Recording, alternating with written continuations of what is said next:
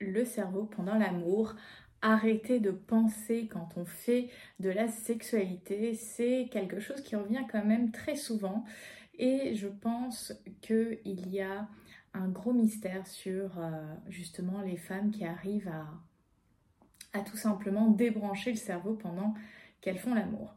Pourquoi? Alors, la première raison pour laquelle c'est si difficile de débrancher le cerveau pour les femmes pendant l'amour, c'est qu'on a un gros, gros, gros, gros problème de contrôle.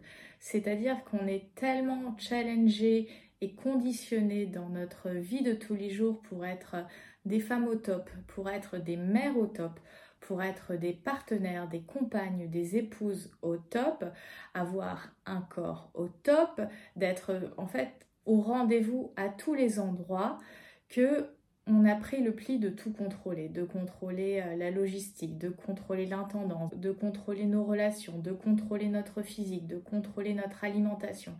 On est finalement dans un contrôle permanent et la sexualité, c'est le contraire, c'est le fait de ressentir, c'est le fait de communiquer avec son corps et donc de moins laisser de place à la tête pour laisser plus de place notre corps. Parce qu'au final, on est tout le temps dans notre tête. Le contrôle, c'est quand on reste tout le temps dans notre tête. Bah, se mettre en réponse, c'est-à-dire, euh, voilà, je partage un moment, je co-crée un instant de, plaisir avec euh, mon copain, mon mari, mon partenaire, ça demande d'être davantage à l'écoute, ça demande davantage de laisser de l'espace à l'autre, d'exprimer son langage érotique. Donc la première étape, c'est de sortir du contrôle, c'est-à-dire que, bah oui, il y aura des positions où on verra peut-être euh, t'es bourrelé, oui, il y a des positions où euh, tu seras peut-être... Euh, selon toi pas à ton avantage, tu auras l'impression que tu ne jouis pas assez vite ou pas assez fort, que tu n'es pas assez sexy ou alors que si tu fais ça, ça risque de faire pute ou salope. Donc c'est vraiment une histoire de contrôle et pourquoi on est autant dans nos têtes, pourquoi on a autant de mal finalement à lâcher prise, c'est parce que nous ne connaissons pas bien notre identité en tant qu'être sexuel. C'est-à-dire que les femmes soit on est mère, soit on est pute ou salope. Il n'y a pas vraiment euh, d'entre-deux. Finalement, on a très peu de modèles féminins qui affirment le fait d'être des êtres sexuels. Donc comme on n'est pas à l'aise avec notre identité sexuelle, notre tête va en permanence s'en défendre. Et quand on est justement dans un moment charnel, on est dans notre identité sexuelle, dans l'expression de notre langage érotique.